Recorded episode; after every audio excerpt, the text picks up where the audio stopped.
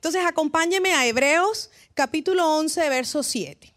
Por la fe, Noé, siendo advertido por Dios acerca de cosas que aún no se veían, con temor preparó un arca para la salvación de su familia, por la cual condenó al mundo y llegó a ser heredero de la justicia, que es según la fe.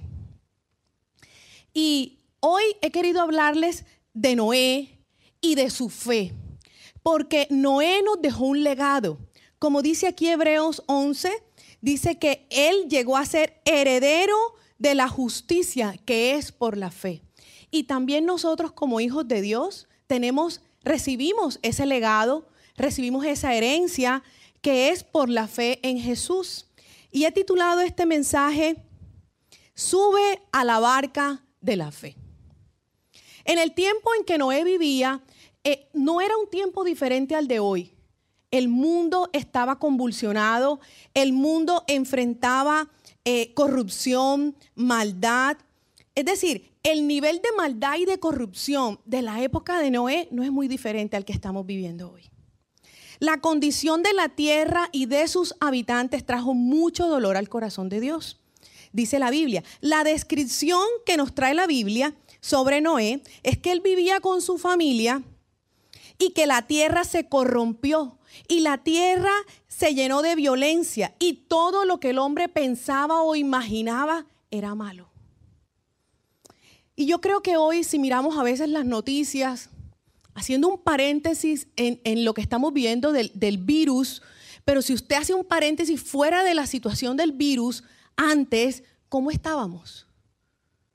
Prostíbulos, todo tipo de negocios acerca del aborto, eh, tráfico de niños, prostitución de niños. ¿sí? Es decir, la maldad estaba creciendo a una escala terrible. Génesis capítulo 6, eh, voy a estar haciendo un resumen entre el capítulo 6 y el capítulo 8.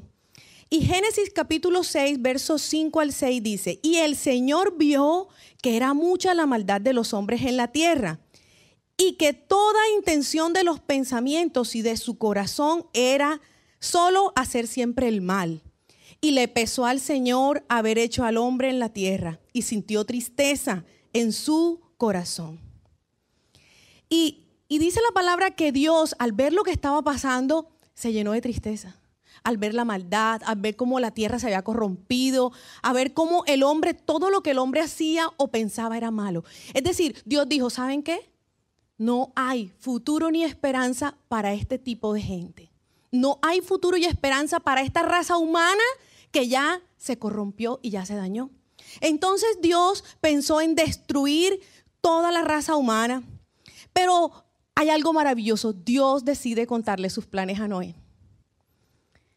Y le dice el Señor, Noé, he decidido destruir a todas las criaturas vivientes y he decidido borrar a toda la raza humana. Y el Señor dice, pero en esta decisión encontré un hombre que me agrada y que cuenta con mi favor. Y entonces la Biblia nos describe a Noé de esta manera y dice que Noé era un hombre justo, que Noé era una persona intachable y esto es maravilloso, y que Noé anduvo en íntima comunión con Dios. Qué lindo que Dios pudiera decir eso de nosotros, ¿cierto? Que somos intachables, que andamos en íntima comunión con Él y que somos justos. Y dice que este hombre halló gracia, halló favor delante de Dios y por eso Dios decidió contarle lo que iba a hacer, pero además decidió revelarle una estrategia para que él y su familia fueran salvos. Y la primera instrucción que el Señor le da a Noé, le dice, construye una gran arca. Y a mí me encanta porque nosotros tenemos un Dios de detalles. Dice, construye una gran arca y le dice, de tal madera, recúbrela con brea por dentro y por fuera para que no le entre el agua. Estas son las medidas que vas a hacer. Vas a hacer establos para que te quepan los animales. Le vas a hacer una abertura así porque tú necesitas que el aire entre. Y le vas a hacer una puerta de este tamaño. El Señor le dio todos los detalles. Y ahí conocemos a nuestro Dios, que si nuestro Dios te da una instrucción, te va a dar los detalles. Así que Dios tenía un plan para él. Le dijo la forma, el tamaño, el material, le dio todos los detalles. Acompáñame a Génesis capítulo 6, verso 17 al 19. Mira, estoy a punto de cubrir la tierra con un diluvio que destruirá a todo ser vivo que respira. Todo lo que hay en la tierra morirá. Pero confirmaré mi pacto contigo. Así que entren en la barca tú, tu mujer, tus hijos y sus esposas. Mete en la barca junto contigo a una pareja, macho y hembra, de cada especie animal a fin de mantenerlos vivos durante el diluvio. Y ahí hay de esos detalles de la palabra maravillosos cuando el Señor le dice, pero, el Señor le dice, voy a destruir, ¿cierto? La tierra con un diluvio, los animales y todo lo que hay, la raza humana, pero contigo voy a confirmar mi pacto. Y eso es lo maravilloso de Dios, que Dios es un Dios de pactos. Si usted es un hombre, una mujer de pactos, si usted es una persona fiel y usted se compromete con Dios, Él es fiel y se comprometerá con usted. Eh, Noé respondió positivamente a este plan de Dios y, y Noé construyó el arca tal y como Dios le dijo. Y me encanta cuando la Biblia aún lo deja descrito en Génesis 6, 22. Dice, entonces Noé hizo todo exactamente como Dios se lo había ordenado. Noé escuchó la instrucción de Dios y obedeció por fe. Pero no fue cualquier obediencia si se da cuenta, dice que hizo exactamente lo que Dios le había dicho que hiciera. Y sigue así la historia. Génesis capítulo 7, verso 1 al 2. Cuando todo estuvo preparado, el Señor le dijo a Noé, entra en la barca con toda tu familia, porque puedo ver que entre todas las personas de la tierra solo tú eres justo. Toma contigo siete parejas, macho y hembra de cada animal que yo he preparado para comer y para el sacrificio, y toma una pareja de cada uno de los demás animales. Entonces, si podemos notar, dice que el Señor ya observó que Noé había cumplido la primera instrucción y le dijo, cuando todo estuvo preparado, el Señor le dio la segunda instrucción. Si tú y yo no cumplimos la primera instrucción, no vamos a poder recibir la segunda instrucción. Y a veces nos quedamos a mitad de camino del milagro, nos quedamos a mitad de camino de lo que Dios preparó para nosotros y a veces estamos como, pero Dios me dio palabra, pero Dios me mandó esto. Sí, pero a veces nuestra obediencia no es completa y por eso se queda a mitad de camino el milagro. ¿Qué hubiera ocurrido si Noé decide no obedecer la instrucción de Dios? Probablemente ni tú ni yo existiéramos porque si seguimos leyendo, dice que la tierra fue poblada después solo de la a partir de la familia de Noé y sus tres hijos. Todos nosotros provenimos de allí. Entonces, las aguas cubrieron la tierra y llovió por 40 días y 40 noches y las aguas inundaron todo por cinco meses. En el capítulo 8 de Génesis dice la palabra que Dios se acordó de Noé y envió un viento que soplara sobre la tierra y se detuvieron las lluvias. Las aguas se retiraron de manera gradual. Diez meses y medio después del comienzo del diluvio, las aguas se habían secado casi por completo. Diez meses y medio duraron ellos metidos en la barca aproximadamente, porque si usted sigue la historia dice que él entonces envió un cuervo, el cuervo no volvió, pero dice que envió la paloma y la paloma volvió, pero luego mandó la paloma otra vez y la paloma trajo una ramita, dice que esperó más tiempo, pero luego mandó la paloma y la paloma ya no volvió porque ya encontró tierra seca y dice que así él ya tomó la decisión de salir con todos los animales. Entonces, la fe de Noé y su obediencia permitió que toda la raza humana, que, que, toda la raza humana no fuera exterminada. Permitió la salvación y el inicio de una nueva vida. Esto es maravilloso realmente porque si vemos a profundidad, a partir de la obediencia de Noé, nosotros recibimos bendición. Como por la obediencia de Jesús, nosotros recibimos bendición. Y cuando Él decide obedecer y Dios no extermina a la raza humana, hay una nueva oportunidad.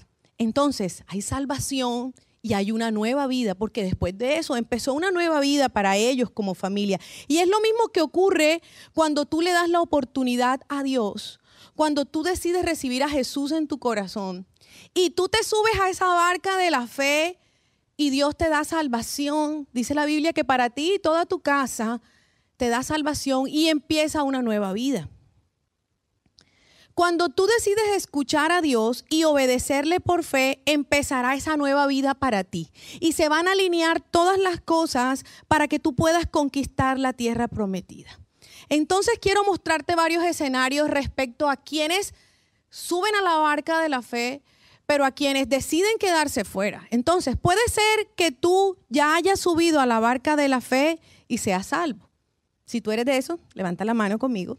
O puede ser el segundo caso que, que tú estés solo rodeando la barca, estás distante, tienes curiosidad de la barca, has escuchado sobre el llamado de la barca, entra a la barca, pero tú te mantienes cerca, te mantienes en la puerta y no entras. Tercero, puede ser que tú has escuchado la voz de Dios, ya has estado en la barca, pero tu corazón se desvió, tu corazón se confundió, tu corazón se distrajo con tantas cosas y ahora, aunque estás en la barca, tu corazón ya no está allí, tu corazón está en otro lado, estás involucrado en otras cosas.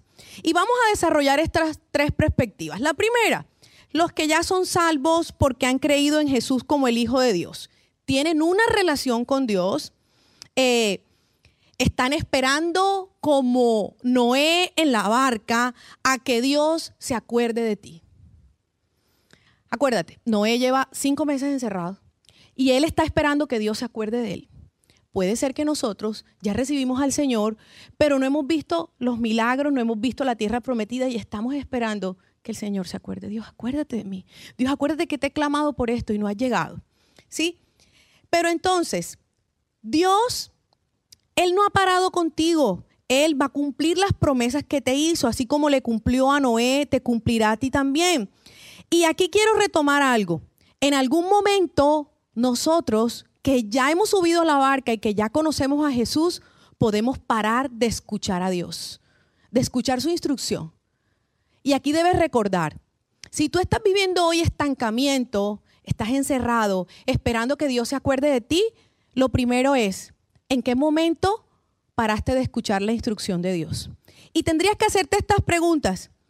¿En dónde paré de creer? ¿En dónde me detuve? ¿Qué me distrajo? ¿Tuve miedo? ¿Me llegó la duda? ¿La confusión? ¿Mucho ruido? ¿Qué hace ruido en tu mente? ¿Qué te distrae? Muchas voces. ¿Qué voces estás escuchando? No has escuchado a Dios y por eso puede ser que no veas avance en tu vida. Recuerda el principio. Cuando todo estuvo listo de la primera instrucción, el Señor le dio la segunda instrucción a Noé. Entonces, si Dios viene y no te encuentra listo en la primera instrucción que ya Él te dio, significa que fuimos desobedientes, la segunda instrucción no va a llegar y te sientes estancado. Señor, pero ¿por qué no ha llegado esto a mi vida? Dios, pero a mí me dieron palabra. Señor, pero a mí me dijeron sí, pero ¿y cómo está tu cumplimiento de eso que Dios te dijo que hicieras? ¿En dónde se detuvo tu fe? ¿En dónde dejaste de creer? Acompáñame a lo que dice Santiago capítulo 1, verso 2 al 4. Amados hermanos, cuando tengan que enfrentar cualquier tipo de problemas, considérenlo como un tiempo para alegrarse mucho porque ustedes saben que siempre que se pone a prueba la fe, la constancia tiene una oportunidad para desarrollarse. Así que dejen que crezca. Pues una vez que su constancia se haya desarrollado plenamente, serán perfectos, completos y no les faltará nada. Pero está condicionado. ¿A quiénes no les va a faltar nada? A aquellos que han permitido que durante la prueba la fe y la constancia se desarrollen. Entonces recuerde algo, si yo no doy los pasos de fe, se atrofia el desarrollo de la fe. No voy a obtener lo que Dios me ha prometido, no porque Él no me haya cumplido, sino porque yo no he sido obediente en caminar bajo esa fe en las instrucciones que Dios me ha dado. Entonces aquí te dejo con esto. Tu fe no puede parar de crecer. Lo segundo, veamos el segundo escenario. El segundo escenario es aquel hombre o aquella mujer, recuerdan, que está alrededor de la barca, puede estar en la puerta, rodea el lugar, escucha la invitación de entrar al arca, pero aún en su corazón no ha decidido tomar en serio a Dios. Dios aún no es su opción.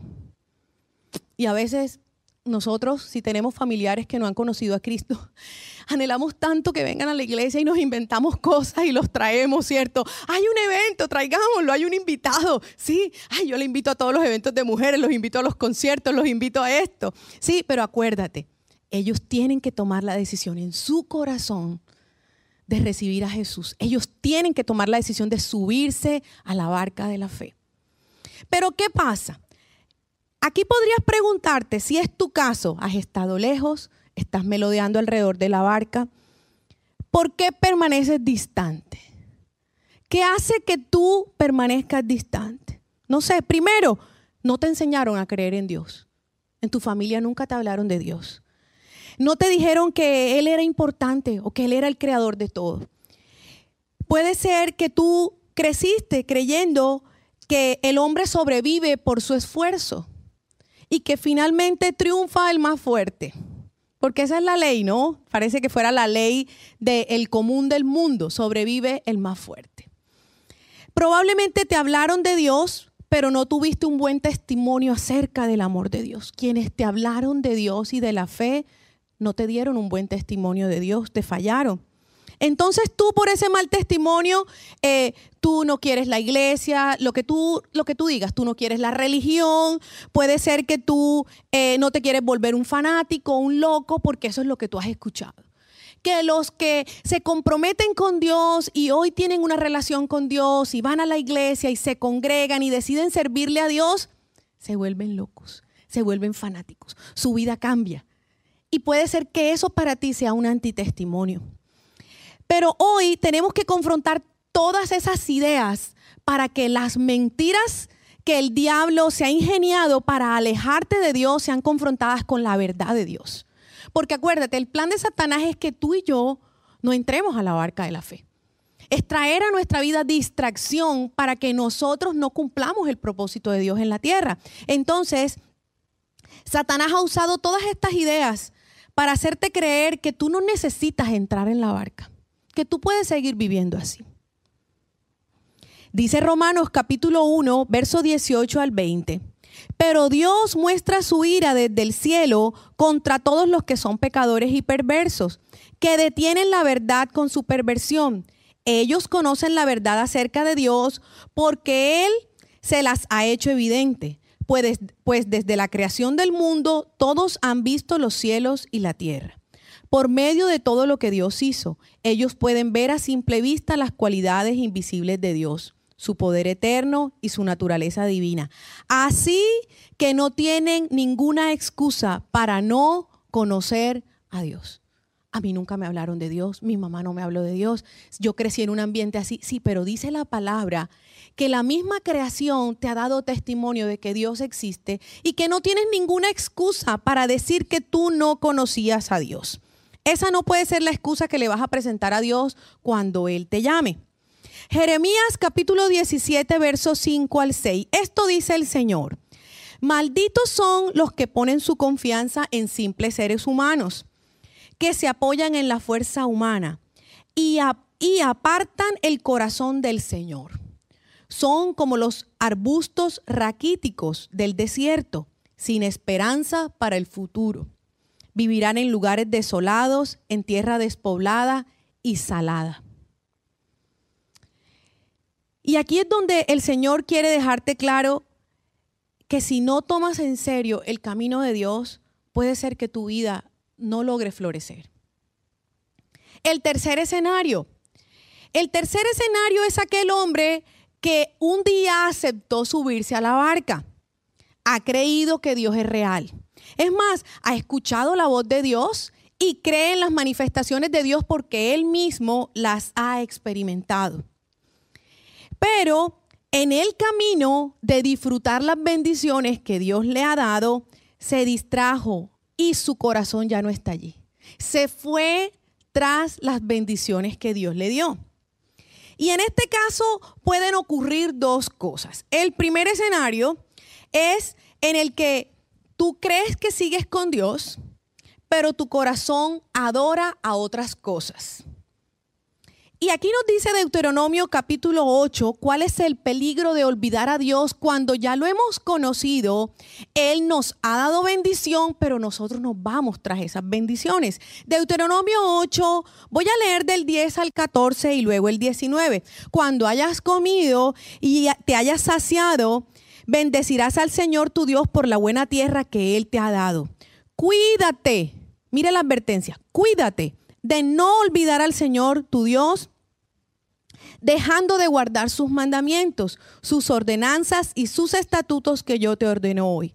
No sea que cuando hayas comido y te hayas saciado y hayas construido buenas casas, habitado en ellas. Y cuando tus vacas y tus ovejas se multipliquen y tu plata y tu oro se multipliquen y todo lo que tengas se multiplique, entonces tu corazón se enorgullezca y te olvides del Señor tu Dios que te sacó de la tierra de Egipto de casa de servidumbre.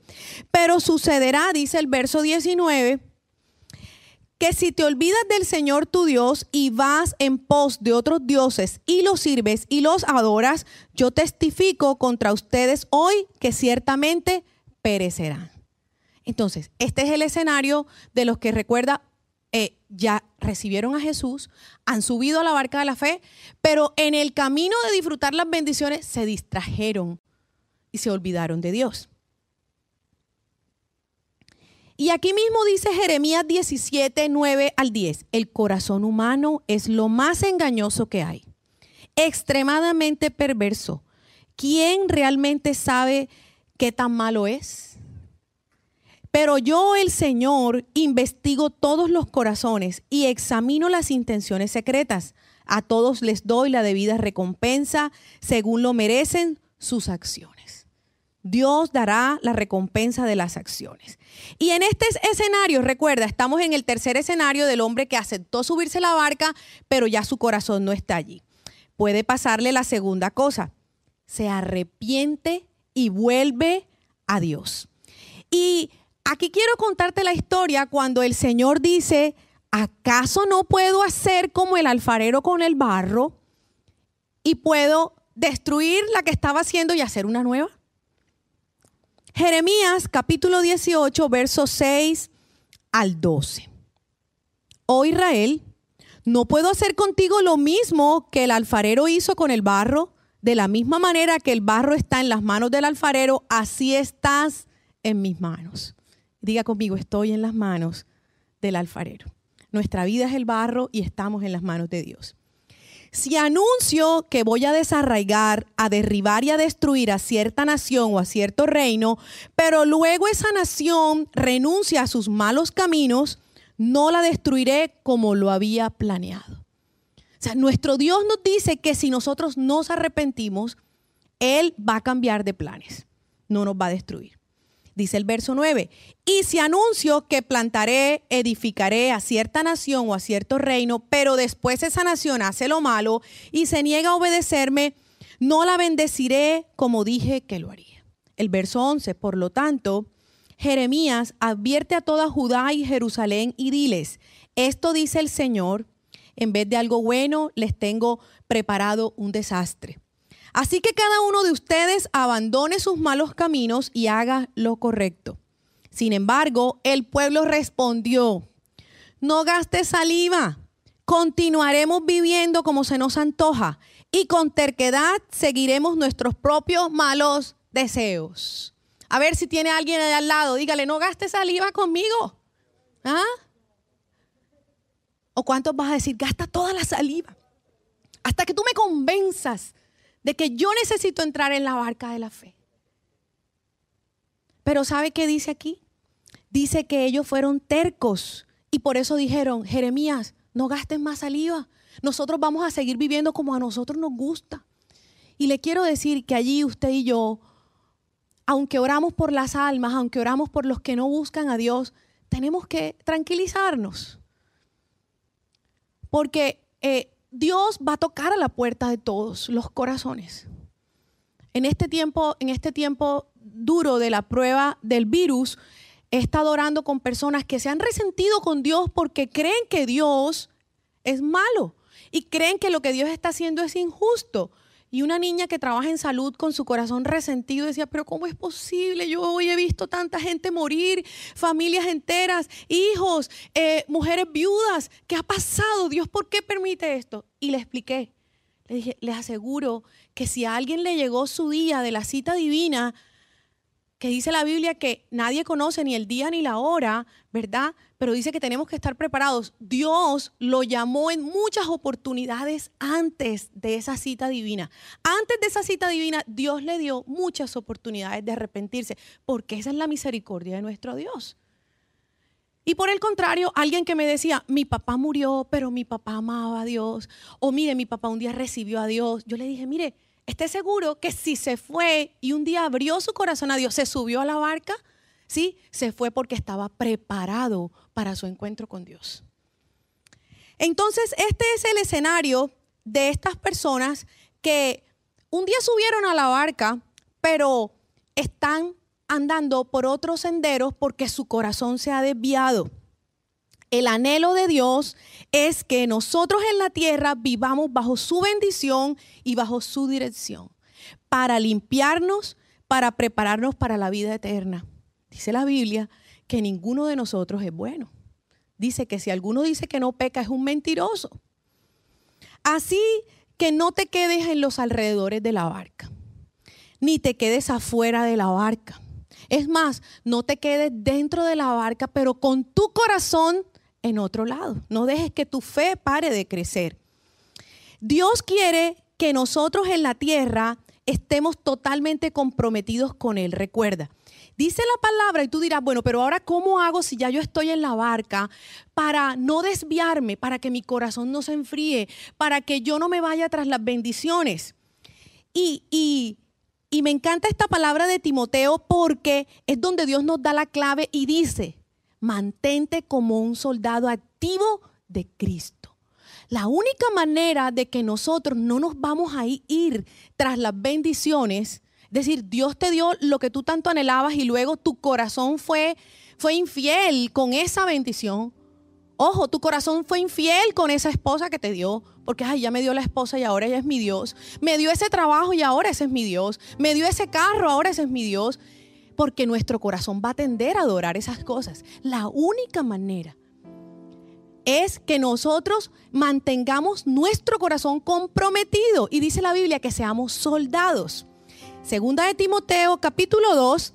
Y voy a hacer un pequeño resumen porque ojalá usted se lea todo el capítulo 2 de Segunda de Timoteo. Voy a leer del 1 al 5, luego del 11 al 13 y luego del 19 y 21 para no leer todo el capítulo. Y dice así, Tú, pues, hijo mío, fortalécete en la gracia que hay en Cristo Jesús.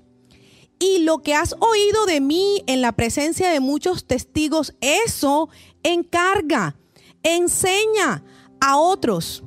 Sufre penalidades conmigo como un buen soldado de Cristo. Ningún soldado en servicio activo se enreda en los negocios de la vida diaria a fin de poder agradar al que lo reclutó como soldado. Y también el que compite como atleta no gana el premio si no compite de acuerdo a las reglas. Recuerda, si tú quieres ganar el premio, hay unas reglas. Y dice el verso 11, palabra fiel es esta, que si morimos con Él, también viviremos con Él. Que si perseveramos, también reinaremos con Él. Que si le negamos, Él también nos negará si somos fieles, Él permanecerá fiel, pues no puede negarse a sí mismo. Y verso 19, no obstante, el sólido fundamento de Dios permanece firme, teniendo este sello. El Señor conoce a los que son suyos. Y que se aparte de la iniquidad todo aquel que menciona el nombre del Señor. Verso 21, por tanto, si alguno se limpia de estas cosas, será un vaso para honra, santificado y útil para el Señor y preparado para toda buena obra.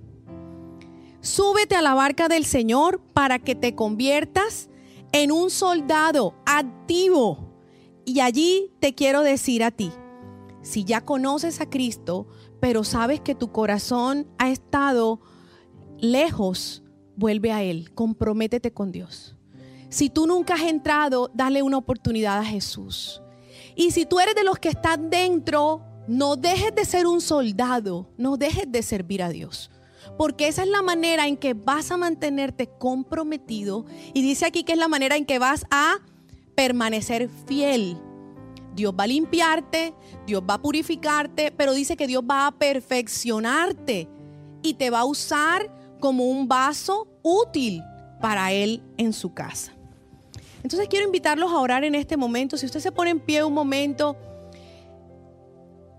y allí nos acompaña en esta oración, entonces los voy a invitar a orar en este momento. Si usted se puede poner en pie y se coloca la mano en su corazón y hoy usted le dice al Señor que, que usted ha sido confrontado con esta palabra, que si usted era de los que estaba dentro de la barca, pero su fe paró de crecer, hoy usted quiere activarse en esa fe.